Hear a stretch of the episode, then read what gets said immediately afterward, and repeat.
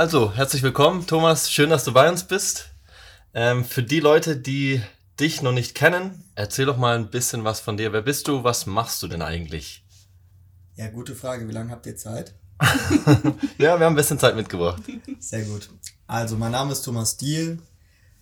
Ich bin heute wahrscheinlich in meiner Funktion als Geschäftsführer vom Weingut Deal hier und ähm, mir wurde gesagt, ich sei eine spannende Person. Deswegen hole ich auch mal ein bisschen aus, was mich vielleicht interessant macht.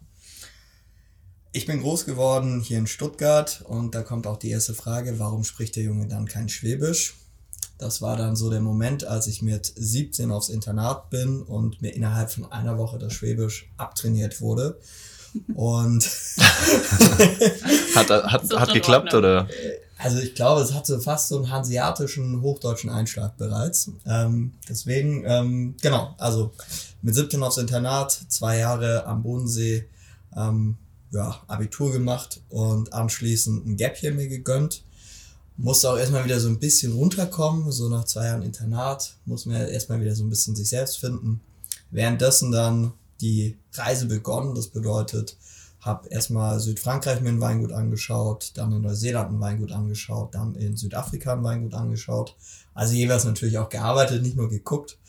Und mich anschließend aber doch für ein Studium entschieden, und zwar für Soziologie, Politik und Wirtschaftswissenschaften. Mhm. Ganz weit weg vom Weinbau. Und ähm, ich hatte eigentlich auch nie die Absicht, ins Weingut zu gehen. Also ich habe mich da immer so ein bisschen gegen gewehrt.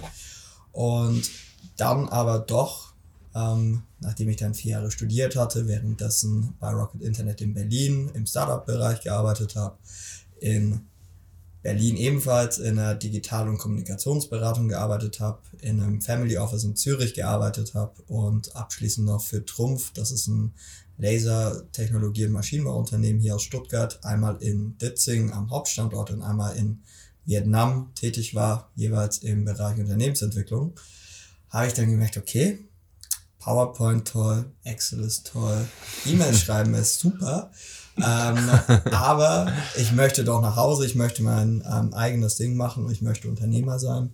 Und ja, jetzt habe ich praktisch alles in einen Sack gepackt ähm, und mit nach Stuttgart gebracht und versuche eben diese ganzen Erfahrungen, das ganze Wissen, die ganzen Insights eben bei uns ähm, ja, in unserem kleinen, beschaulichen Familienweingut ähm, anzuwenden.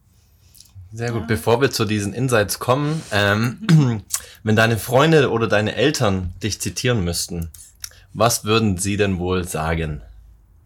Mich zitieren müssten. Also meinst du mich beschreiben müssten oder ein äh, sehr gutes Zitat von mir? Ähm, dich beschreiben, glaube ich eher. Okay. Ähm, sehr strukturiert, manchmal zu strukturiert, ähm, fokussiert, ähm, manchmal auch zu fokussiert, mhm. ähm, aber trotzdem äh, weltoffen, ähm, wenn es drauf ankommt, für jeden Spaß zu haben und auch für, für alle meine Freundinnen und Freunde immer da. Ja, und ja, vielleicht ein bisschen arg zahlenorientiert. Inwiefern? Ja, ich bin sehr, sehr datengetriebener Mensch. Also ähm, das ist mir, glaube ich, so ein bisschen aus der Beratung geblieben, zu sagen, so, okay, ich will es verstehen. Also mhm. wa wa warum ist etwas so, wie es ist?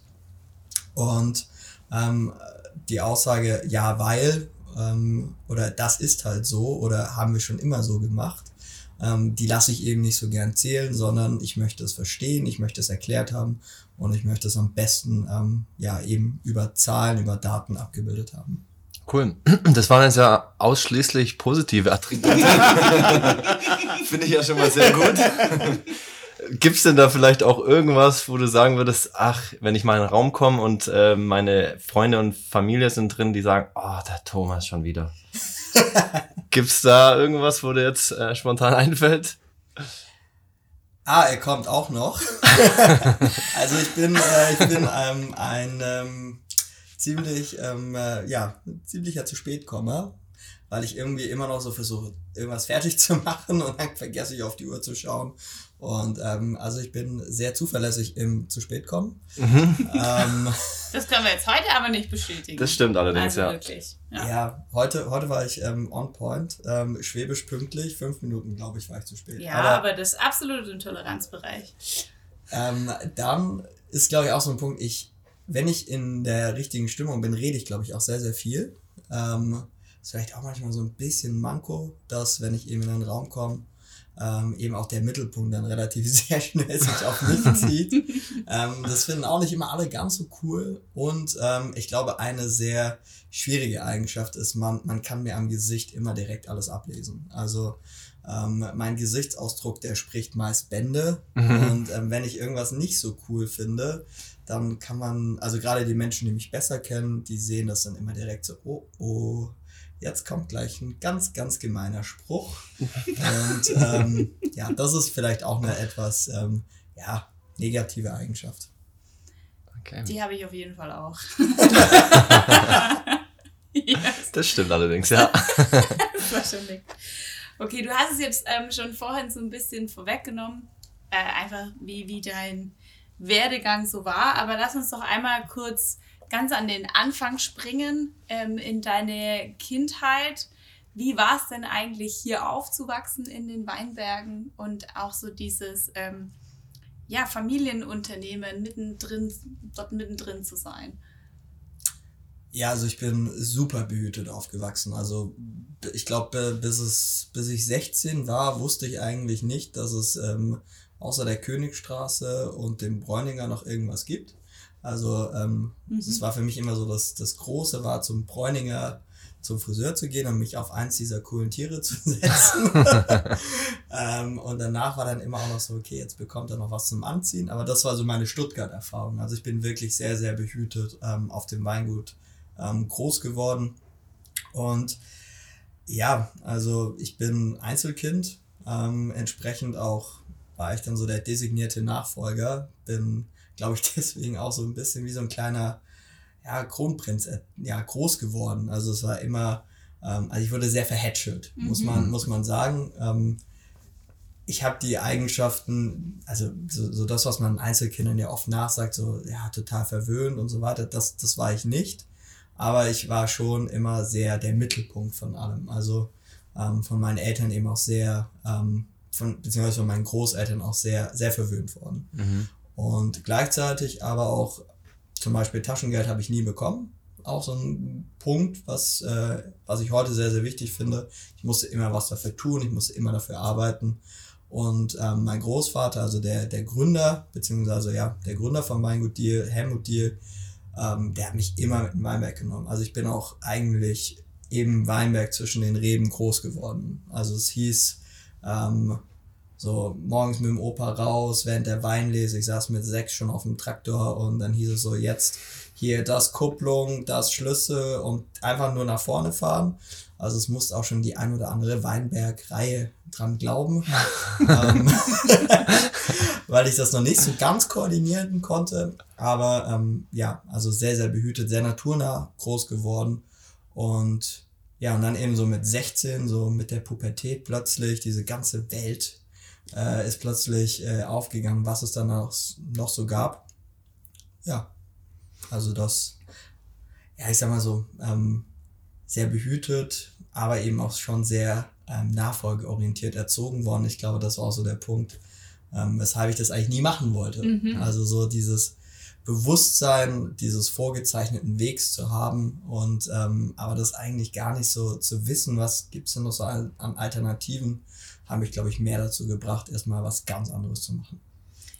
Was ich, was ich ganz spannend finde, äh, weil du es vorher auch ähm, schon so erzählt hast, war ja dann aber trotzdem, dass du so einen kleinen, so einen kleinen Schlenker auch noch gemacht hast in deinem Weg. Ne? Also das habe ich mich dann schon gefragt vorhin. Das heißt, du bist jetzt im Teenageralter und sagst, okay, ähm, irgendwie ist mir das zu eng und das ist alles so, so klar vorgegeben und du willst dich da vielleicht so ein bisschen auch gegen auflehnen. Nichtsdestotrotz bereist du dann eigentlich nach deiner, nach deiner Schulzeit die Weingüter. ja, um dann nochmal was ganz anderes zu machen. Wie kam es denn dazu? Also hast du dann kurz mal doch eingelenkt und dich dann wieder dagegen entschieden? Ja, also gerade bei dem Thema ähm, äh, Schulzeit ähm, muss man auch vielleicht eins erwähnen. Ähm, also praktisch Grundschule, klar logisch. Dann kam ja die, die Grundschulempfehlung, wie es dann weitergeht. Und ich hatte eine Hauptschulempfehlung. Mhm. Also auch ein, ein wichtiger Punkt, habe ich erst heute mit meiner Mutter drüber gesprochen, dass diese Grundschullehrerin, die damals gesagt hat, aus dem Jungen wird mal gar nichts, ähm, der würde ich das irgendwann mal ganz gerne nochmal unter die Nase reiben, wie weit ich dann doch noch gekommen bin. Und ähm, genau, ich hatte eine Hauptschulempfehlung, bin dann aber auf die Realschule in der siebten Klasse dann aufs Gymnasium gewechselt und ja, dann eben in der Oberstufe zur elften, nach der elften Klasse aufs Internat nochmal gewechselt.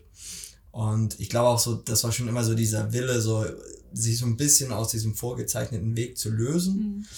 Und ähm, praktisch nach zwei Jahren Internat ähm, habe ich dann auch so gesagt, okay, wie geht's jetzt überhaupt weiter? Also wir hatten natürlich Berufsberatung und irgendwie war dann auch so, ja, okay, das ist dein Abischnitt und die und die Berufe kommen für dich in Frage und ähm, also am besten bewirbst du dich jetzt an der, der und der Business School. Und ich war nur so, boah, Leute, come on. also ich war echt so, nee, also ich muss jetzt erstmal raus. Und also was, was für mich eben auch so ein Punkt war, ich bin Mensch, ich möchte immer einmal alles gesehen haben, um dann bewerten zu können. Also ich habe gesagt, okay, ich schaue es mir an, ich gucke, ob es für mich Sinn macht und dann treffe ich eine Entscheidung. Mhm. Und während meiner Zeit in Neuseeland ähm, auf einem Weingut in Marlborough hatte ich dann eben auch so einen, so einen Chef, einen Schweizer, zwei Meter, zehn, ne, so, so ein richtiger Schweizer Hühne. Und der meinte so zu mir, Thomas, also natürlich im Schweizer Deutsch, ich werde das jetzt nicht nachmachen, aber ähm, meinte er so, Thomas, du hast eine Liebe, du hast eine Passion für Wein, das spüre ich bei dir.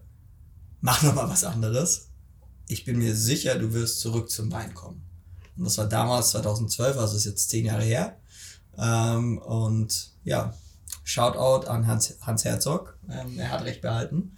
Ähm, ich bin heute im Weingut und die wirtschaftswissenschaftliche und vielleicht auch so ein bisschen globaler studierende Weise hat mich, äh, glaube ich, auch zu dem gemacht, was ich heute bin und auch auf die Situation, in der wir uns heute befinden, sehr, sehr gut vorbereitet. Mhm. Waren denn deine Eltern da relativ locker? Die haben gesagt, ach, schaust du mal, wenn du mal nach der Schule ähm, soweit bist, dann machst du das schon? Ähm, oder haben die von vornherein gesagt, das musst du machen, du wirst unser Nachfolger? Oder wie, wie, wie haben die das gesehen? Also ähm, praktisch über ihre Lippen kam immer, du kannst machen, was du möchtest. ähm, Subtext war immer so, wäre schon schön, wenn du das irgendwann mal irgendwie übernehmen würdest. Mhm. So. Und weshalb ich es am Ende auch übernommen habe, ist, selbst 18 Flugstunden weg in Vietnam habe ich immer über dieses Weingut nachgedacht. Also ich saß da irgendwie in diesem Büro vor meinem Laptop in meiner Arbeitsnische und habe irgendwelche Excel-Tabellen da vor mich hin kalkuliert und habe tr trotzdem drüber nachgedacht, ja, wie geht's denn jetzt mit dem Weingut weiter? Also, mhm. na, wie, wie, wie, also man, ich glaube, je mehr man sich von einem Familienunternehmen distanziert, desto mehr merkt man dann auch, wie wertvoll es ist. Mhm. Ja. Cool. Und welche Rolle übernimmst du jetzt derzeit im Familienunternehmen? Was genau fällt da so an? Ähm, also, wir haben bei uns natürlich äh, zwei Generationen, die derzeit im Weingut tätig sind. Das ist einmal mein Vater und meine Mutter und eben ich. Und wir haben am Anfang versucht, so alles, alles gemeinsam zu machen und haben dann aber sehr schnell gemerkt, da kommt zu sehr viel Reibung und auch zu sehr viel Reibungsverlusten. Ähm, also man, man hat sich sehr oft gestritten und dann haben wir eben gesagt, okay, wir teilen das auf. Mhm. Produktion ähm, machen mein Vater und meine Mutter und ich kümmere mich eben um die eher verwaltungstechnischen Themen, also heißt ähm, Vertrieb, heißt Marketing, heißt ähm, Geschäftsführung. Ähm, heute Morgen habe ich noch ein bisschen Buchhaltung gemacht. Ist ja auch so ein Thema, worüber man sich dann freut in der Geschäftsführung. Ähm, es, klingt, es klingt immer so richtig toll, wenn Managing Director. Ähm, denke ich mir so, ja, am Ende des Tages ja, ähm, jemand, der Wein verkauft und jemand, der die Rechnung dafür schreibt. Und ja, also momentan eher so die, ähm, ja, eher die Schreibtischarbeit und ähm, natürlich auch eher so die, die unternehmerische Aktivität. Also wir haben auch das Weingut nochmal aufgesplittet in seinen Aktivitäten. Wir haben noch ähm, praktisch das Thema Handel in der eigenen Gesellschaft, wo wir gerade dabei sind, eine Handelsmarke zu entwickeln. Wir haben das Thema Gastronomie für Events, analog und digital, wo wir gerade auch drüber nachdenken, wie wir da eben mit und ohne Corona aktiv mhm. sind. Mhm. Ähm, dann ähm, ganz spannend gibt es noch eine Investment-Zweig, den so ein bisschen meine eigene Spielwiese. Ähm, und zwar dort ähm, investieren wir dann eben auch Geld in Bereiche aus der, aus der Landwirtschaft. Und das wohl spannendste Investment ist jetzt eine, eine Firma, die ich aber selber aufbaue, ähm, wo es um entalkoholisierten Wein geht. Ja. Ah, ja. ja. Das ist ein kommender Trend auf jeden Fall, ne? Ja?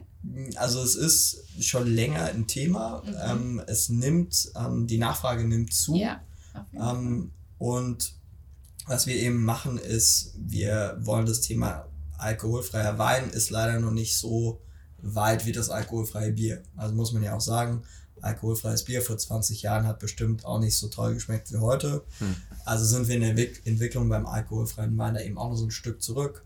Deswegen entwickeln wir derzeit ein äh, entalkoholisiertes, aromatisiertes Produkt für den mhm. deutschen Markt mhm. Und gleichzeitig noch ein entalkoholisiertes, aromatisiertes Produkt plus Microdosing in, äh, für, den, ähm, für den Markt in den USA. So, und muss was ich da kurz ist nachdenken. Microdosing?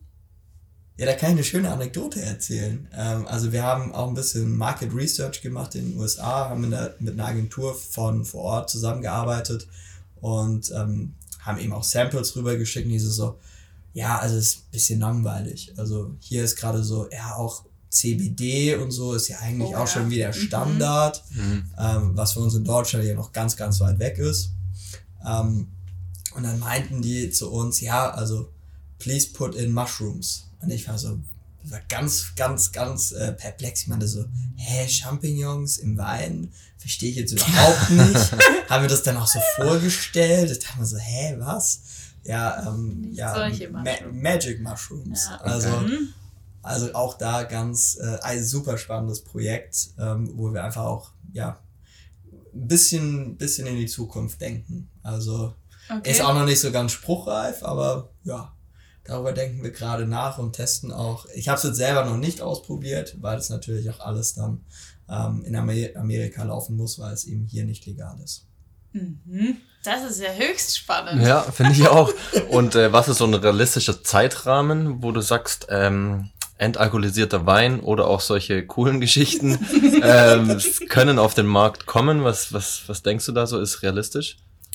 Also ich denke, bei uns in Deutschland ähm, haben wir, wir arbeiten derzeit mit Kolonne Null zusammen. Das ist ein Startup, ähm, das glaube ich auch recht bekannt ist für entalkoholisierten Wein. Die sind auch recht groß. Wir werden unser Produkt vermutlich im Sommer launchen in Deutschland. Mhm. Und ähm, ja, ich denke mal so gegen Ende des Jahres ähm, dann auch in Amerika hoffentlich. Ja. Kommt ein bisschen auch drauf an, wie sich eben so das ganze Thema Corona weiterentwickelt, mhm. wie sich die, die Reisebedingungen entwickeln, weil ähm, ja, wir wollen natürlich erstmal noch ein bisschen Market Research vor Ort machen und nochmal rüberfliegen und erstmal gucken, okay, passt das, macht das Sinn, wie ist da der Vibe bei den Leuten auch. Also ja, das ist so ein bisschen der Zeitrahmen. Und deine Eltern sind bei solchen Plänen dann voll on board oder lässt du die mal noch außen vor? Oder wie muss ich mir das vorstellen, wenn ich jetzt äh, als ähm, Jungwinzer zu meinem Vater sagt, ich würde da gerne ein paar Magic Mushrooms reinmachen in den Wein. Also sie lassen mich inzwischen schon auch sehr, sehr viel ausprobieren. Ähm, mein Vater, der hat neulich so, so einen schönen Satz gesagt, so, du kannst, du kannst machen, was du willst, mir sollte halt ein Feschbar reichen. also, ähm, also das, das auch, ähm, wir sind da schon auch sehr, sehr bodenständig ähm, in den Ansprüchen, aber also klar, es wird hinterfragt. Und das ist auch sehr, sehr wertvoll, einfach auch so die Lebenserfahrung einfach immer mal wieder mit abzufragen. Ähm, aber, also wir haben das natürlich auch alles getrennt. Also wirklich auch gesagt, okay, einzelne Gesellschaften, Ja. ähm, Mhm. hat nichts mit dem Kerngeschäft zu tun. Und das ist, war mir sehr, sehr wichtig, ähm, aber auch eben meinem Vater wichtig. Er hat gesagt, okay, das ist deins, das ist deine Spielwiese, ähm, mach. Ähm, ich gebe dir eben auch das Vertrauen und den Freiraum, ähm, dich da selber auszuprobieren. Mhm. Ja. Interessant, nicht schlecht. Da bin ich gespannt. Also wir kommen auf jeden Fall auf ein Tasting vorbei, wenn es soweit ist. Wir waren ja auch schon mal zu Besuch, können wir vielleicht auch kurz erwähnen. Ähm, wir waren schon mal vor, oh, jetzt ist aber schon zwei Ich Jahre glaube her, September, glaub ich. ja, an 2020, 20. genau, waren wir auch schon mal bei dir. Damals waren wir noch ein kleineres Team hier am Standort Stuttgart, hatten noch ein paar Ingolstädter Kollegen mit dabei und haben, du hast uns äh, sehr gut verköstigt und es war traumhaft schön bei dir Ja. auf dem Weingut. Das muss man wirklich sagen, liegt sehr idyllisch und ich kann mich auch noch daran erinnern, wie die Sonne schön abends noch reingescheint hat in die Weinberge. Das war sehr schön. Okay, aber jetzt machen wir mal so ein bisschen äh, äh, Gedankenspiele Okay. wenn du kein Winzer wärst, ja, und nicht auf dem Familienweingut arbeiten würdest, was würdest du sonst machen? Was ist vielleicht eine Passion von dir, wo du sagst, wenn ich das nicht machen würde, dann würde ich auf jeden Fall das machen? Ja, ähm, also wir, wir haben natürlich auch an der Uni hatten wir, da müssen wir auch wieder kurz ausholen, ähm, wir hatten sogenanntes Coaching an der Uni, also bedeutete, wir hatten einen Wissenschaftscoach, der sich um das ganze Akademische gekümmert hat Mhm. und einen Praxiscoach, der sich um dieses ganze Karrieretechnische gekümmert hat. Und natürlich nimmt man da auch so ein bisschen die, ja, so das Vorbild äh, von diesen ähm, Coaches. Und was, was mich eben sehr inspiriert hat, war mein Praxiscoach, der war damals ähm, Berater bei Boston Consulting, also bei der Boston Consulting Group, Unternehmensberater und hat ein Infrastrukturprojekt für, ähm, für Afrika gemacht. Also wirklich ein super, super spannendes Projekt, wo sie eben ja, Social Impact Beratung gemacht haben. Und das ist das, was mich eigentlich noch so richtig reizen würde Mhm. gepaart mit dem- was mein Wissenschaftscoach gemacht hat. Und zwar, der hat, ähm, ähm, ja, der ist heute bei Siemens im Bereich Business Development tätig und hat zum Thema ähm, Social Entrepreneurship ähm, praktisch Mhm. promoviert auch. Und das hat mich dann eben auch sehr, sehr fasziniert, das ganze Thema Geschäftsmodell, Innovation, digitale Geschäftsmodelle und aber Social Impact praktisch kombiniert mit diesen Innovationsbereichen. Also das beste Beispiel ist ja auch äh, Cola Life, dass man eben diese Kisten von Coca-Cola benutzt, um dort in die Zwischenräume zwischen den Flaschen Medikamente reinzupacken und äh, praktisch dann die Infrastruktur von Coca-Cola zu nutzen, um Medikamente in die entlegensten Bereiche der Welt zu bringen. Mhm. Und praktisch so das gepaart, also einmal Wissenschaftscoach, einmal Praxiscoach, das ganze Thema Social Impact, ähm, das würde mich schon nochmal richtig, richtig reizen. Und ja, also wenn ich kein Winzer beziehungsweise nicht auf dem Weingut tätig wäre, würde ich wahrscheinlich das machen. Mhm. Klingt Hätte auch, ihr jetzt nicht erwartet, ja? nee, klingt aber Oh, sehr spannend, ja. Nicht, also, ne, ich hätte es jetzt nicht ausgeschlossen. Ich finde auch, das kann man ja vielleicht auch irgendwann mal verbinden. Oder, ne, also zumindest auch machen. Ja, weil ich bin auch immer wieder, wenn ich mal reise, bin ich immer wieder erstaunt, welche Reichweite Coca-Cola eigentlich hat. Die sind ist in den reichsten Ländern Ja. und aber auch in den ärmsten Ländern Ja. der Welt unterwegs. Und deswegen finde ich das eigentlich sehr spannend. Ja. Apropos Reisen, du hattest vorher schon erwähnt, äh, du warst in Neuseeland oder Australien, Neuseeland, äh, unter anderem auf den Weingütern. Aber wie steht's denn eigentlich um die Weinszene in Stuttgart? was, was ist da der Unterschied? Ähm, und wie ist der, die Weinszene aktuell in Stuttgart? Was kannst du uns da berichten? Also es ist spannende Frage.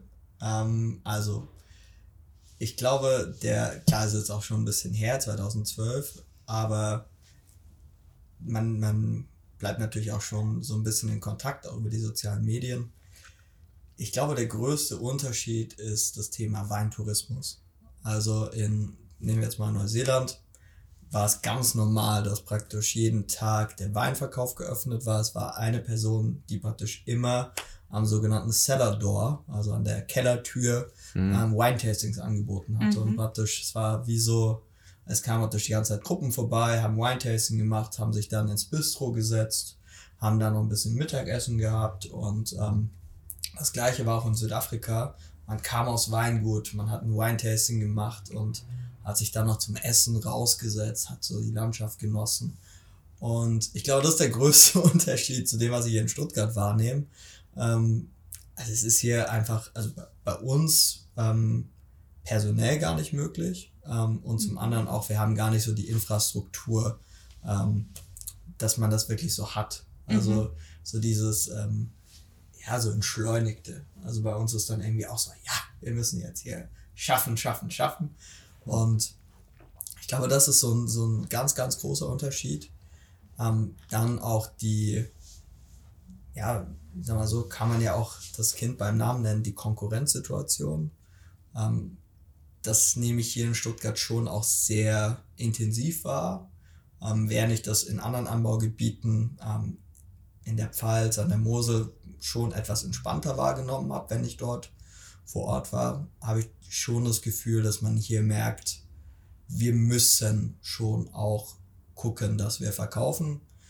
Ich versuche mich deswegen da so ein bisschen rauszuziehen. Ähm, werde ja auch immer ein bisschen als äh, ja, Außenseiter, als BWLer Winzer oder Promi-Winzer ähm, bezeichnet, ähm, weil ich eben versuche, andere Wege zu finden und andere Arten ähm, Wein eben auch zu verkaufen. Und ja, ich glaube, das, das Wichtigste oder der, der wichtigste Unterschied ist die Entspanntheit. Also man ist hier, glaube ich, schon sehr drauf gepolt, Wein zu verkaufen, also das Produkt Wein zu verkaufen, die Flasche. Und ähm, meine Wahrnehmung ist, dass es anders eher so das Lebensgefühl ist. Mhm. Und das ist eigentlich auch das, was ich perspektivisch äh, eher als wichtig sehe. Es geht nicht darum zu sagen, bitte lieber Kunde, liebe Kundin, kaufe eine Flasche Wein, sondern ich möchte dir dieses Lebensgefühl, das praktisch mit einer Flasche Wein, diese zu konsumieren, einhergeht, verkaufen. Mhm. Und ich glaube, das ist so ein Punkt für die Stuttgarter Weinszene, aber auch für die deutsche Weinszene, dass man da einfach, ja, neue Wege findet und beziehungsweise vielleicht gar nicht mal nur neue Wege findet, aber auch so eine gewisse Einstellung. Äh, ich, nenn, ich glaube, in der Beratung nennt man das dann Cultural Shift, mhm. äh, so dass das stattfindet. Und gleichzeitig muss man auch einfach sehen, der Kunde muss einfach noch stärker an die Hand genommen werden, noch stärker informiert werden. Das ist auch ein wichtiges Thema, dass eben auch gewisse, also praktisch gewisse Produkte haben natürlich einen Wert, den man monetär bezeichnet, aber natürlich muss man auch immer sehen, okay, was ist es denn auch ideell wert? Mhm. Also praktisch so dieses Zusammenspiel zwischen, okay, was kann man an harten Fakten und Zahlen nehmen und wie viel ist dann eben auch nochmal Wertschätzung für ein Produkt da. Ja. Hm. Und das ist gerade beim Thema Wein, muss man da glaube ich auch nochmal sehr, sehr viel einfach an die Hand geben und sagen so, die Flasche Wein wächst nicht im Weinberg, also da steckt sehr viel Arbeit drin. Und ähm, das versuchen wir jetzt eben auch über soziale Medien und eben auch über den persönlichen Austausch an die Kunden einfach ranzutragen und zu sagen so, hey, das ist der Punkt der Produktion, das ist der Weg, bis wir euch die Flasche verkaufen und dann begleiten wir euch aber auch auf dem Weg, während ihr es konsumiert. Also das ist ja auch so ein, mhm. ähm, so ein Punkt, dass man nicht nur einfach sagt, so hier Punkt, Point of Sale, ich verkaufe dir eine Flasche Wein, sondern eben davor und am Ende, beziehungsweise davor und danach den Kunden mit an die Hand nimmt. Und ja, das ist, glaube ich, noch so ein, so ein Punkt, der einfach wichtig ist. Wie gut sind denn uns, unsere Weinkenntnisse äh, hier vor allem in Süddeutschland? Wie würdest du die im, im Vergleich zu anderen Ländern Wir oder haben ja auch sehr gute Bierkenntnisse. Ja, genau. Weil ich zum Beispiel, ich bin, ich kenne mich mit Wein leider nicht ganz so gut aus, ähm, muss ich gestehen. Also das ähm, während Corona haben wir sehr viele digitale Weinproben gemacht und da habe ich es dann auch immer, bevor wir überhaupt angefangen haben, gab es immer einen wichtigen Satz es geht darum zu entscheiden, schmeckt dir der Wein oder schmeckt dir der Wein nicht. Das ist die aller, aller wichtigste Entscheidung. Und ich glaube, die kann jeder treffen, da muss man keine großen Weinkenntnisse haben, mhm. sondern so, man, man trinkt, man hat ein Gefühl dafür und ähm, einem schmeckt oder einem schmeckt es eben nicht. Und das ist eigentlich auch die wichtigste Entscheidung beim Weintrinken. Auch das ist, glaube ich, auch so ein, so ein, ja, ein Punkt. Das Thema Wein wurde sehr lang, sehr elitär behandelt. Also mhm. man hat es auf eine sehr hohe Stufe gestellt, die Zugänglichkeit, natürlich im Preis, aber auch in der Verständlichkeit. Und das war auch so mein Punkt, dass ich gesagt habe, ich möchte die Produktion und Wertschöpfungskette von Wein einfach zugänglich machen. Also mhm. sowohl ähm, das Thema, für jeden soll ein Wein dabei sein, der erschwinglich ist. Ähm, und jeder soll das Thema Wein auch begreifen. Also man, man soll es nicht irgendwie das akademisch erklären, sondern es soll darum gehen, das ist Wein, so wird er produziert, so wird er getrunken ähm, und einfach auch nicht so ja nicht so hochnäsig und mhm. irgendwie abgehoben das Thema zu behandeln, sondern es einfach zugänglich zu machen. Ja, und ich glaube, das ist auch wieder so ein Cultural Shift, der stattfinden muss. Ähm, und ja, und ich glaube, die Weinkenntnis in Süddeutschland, also, ich sag mal so,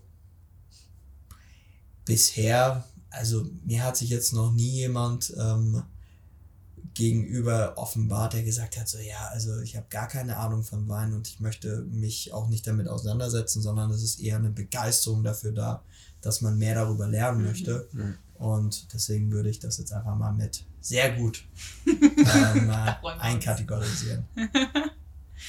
Sehr schön. Was ich vielleicht noch eine ganz spannende Frage fände, ähm, du kennst uns jetzt ja als Unternehmen auch schon eine ganze Weile. Ja? Wenn du jetzt an uns denkst, an 8020, welcher Wein kommt dir in den Sinn? Welcher Wein ist 8020? Ja, das ist natürlich, das ist eine einfache Frage. Ähm, okay. also, ähm, ich habe hier auch diese wunderschöne Kaffeetasse vor mir, ähm, auf der auch die verschiedenen Standorte von 8020 nochmal aufgelistet sind. Und deswegen ähm, würde ich die Frage mit Riesling beantworten. Denn Riesling ist die in Deutschland am meisten angebaute mit 20.000 Hektar am verbreitetsten äh, Rebsorte. Und ich glaube, das ist eins. Ähm, also ihr seid praktisch nicht nur nicht nur im Wissen, sondern auch in der Fläche sehr breit aufgestellt, ähm, an vielen verschiedenen Standorten. Und gleichzeitig ist Riesling ja auch für seine Spritzigkeit und seine Bekömmlichkeit bekannt. Also mhm man sagt ja immer, so ein Riesling ist eine sichere Bank. Also das finde ich auch bei 80-20. Ähm, da weiß man, was man bekommt, da kann man sich verlassen. Gleichzeitig wird man immer mal wieder überrascht. Ah, ähm, das hört sich alles so gut an. aber man kann, also deswegen ähm, definitiv ein Riesling. Mit dieser Antwort sind wir sehr zufrieden. das stimmt allerdings.